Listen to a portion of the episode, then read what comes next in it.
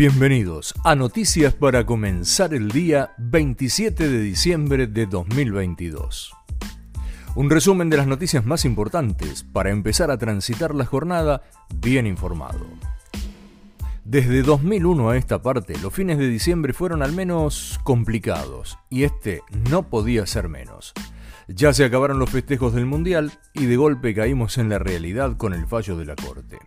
Ayer, Alberto Fernández dijo que iba a acatarlo, pero pagando con el bono TX31, que alguna vez se utilizó para pagar una deuda a Santa Fe y que tiene un vencimiento precisamente en el 2031, dentro de nueve años.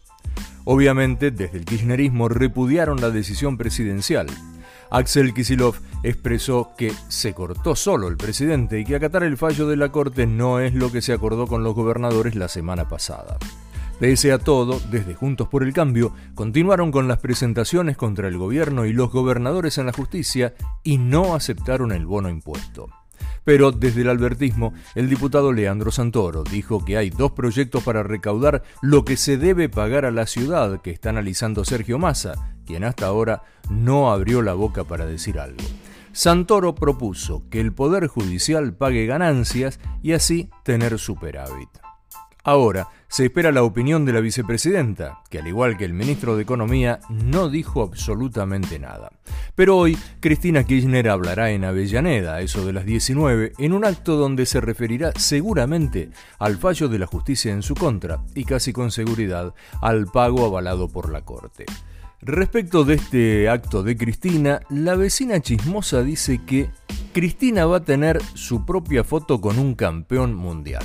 Claro, no va a ser un campeón mundial de 2022, va a ser un campeón mundial de 1986. Aparentemente, el negro Enrique, kirchnerista si los hay, se va a hacer presente en el acto de Cristina para subir al escenario y así la vicepresidenta tener su foto con un campeón del mundo. Veremos. Luego del discurso se espera un documento de los gobernadores peronistas. Mientras tanto, denuncias, apelaciones, decisiones, etc., tendrán que esperar hasta el año próximo porque quedan solo cuatro días de este 2022 y después viene la feria judicial de enero. Pese a que todos en el Congreso se preparaban para las vacaciones, el presidente dijo que convocará extraordinarias. Tras el fallo de la Corte decidió enviar para su tratamiento un proyecto de ley de coparticipación, con todo esto, el dólar sigue su carrera alcista. Cerró a 346, luego de subir 6 pesos respecto del cierre del viernes. Otro frente que enfrenta al gobierno es una denuncia de la Auditoría General de la Nación. El organismo detectó irregularidades en contrataciones y compras del Ministerio de Salud en insumos por la pandemia de COVID-19. Uno de los más significativos fue la compra de camisolines que no estaban habilitados para el uso médico por el ANMAT por más de 40 millones de pesos. El que está bastante satisfecho con el gobierno es el Fondo Monetario Internacional. Dijo que gracias a la implementación del dólar soja 2 se llegará a fin de año con las reservas prometidas en el acuerdo. Sin embargo, le pidió al gobierno contener los gastos electorales, no implementar moratorias y bajar el gasto en asistencia social y en pensiones a través de menos planes potenciar trabajo. También exigió seguir profundizando la baja en subsidios energéticos, pero alerta por el efecto de mayor descontento social en el país. Algo muy importante para tener en cuenta.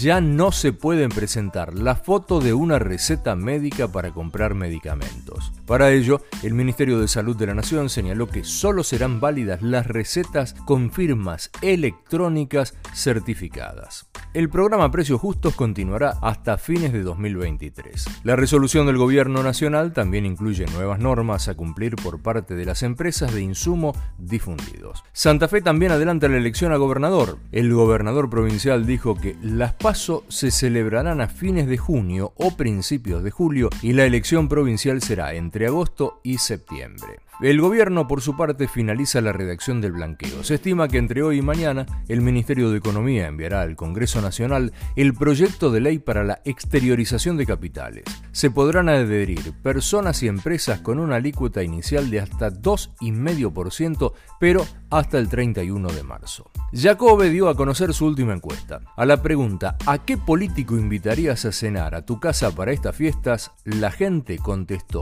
en un 17,5% que invitaría a Cristina Kirchner, con un 14,8% quedó segundo Javier Milei, con un 12,5% Patricia Bullrich y Macri cuarto con un 12%. Sin embargo, en cuanto a imagen positiva, gana Patricia Bullrich con el 42%, seguida por Javier Milei con el 30%, Mauricio Macri con el 28,8% y cuarta Cristina Kirchner con el 21,6%. Pasamos a la información internacional y esta da cuenta del desastre que causa la tormenta invernal Elliot en Estados Unidos. La ciudad de Nueva York pidió ser declarada como zona catastrófica. En todo el país se contabilizaron más de medio centenar de muertos y hasta la una de la madrugada de nuestro país, de Argentina, ya había unos 4.000 vuelos cancelados. En Brasil se viene la asunción de Lula en 2023. Las fuerzas de seguridad reforzaron la custodia del electo mandatario luego de que un presunto artefacto explotara este fin de semana en el aeropuerto de Brasilia y la denuncia de varios atentados más. Finalmente en deportes, Chiquitapia dijo que Scaloni continuará siendo el técnico de la selección pese a que aún no firmó su contrato y afirmó que los clubes deben definir si él sigue siendo el titular de la AFA. En tanto, Juan Román Riquelme presentará su propia agrupación de cara a las elecciones del próximo año. El ídolo de Boca lanzará su espacio político este martes en la bombonera a la hora 19. Esto fue todo o casi todo por hoy. Los esperamos mañana para compartir noticias para comenzar el día. Que tengan una muy buena jornada.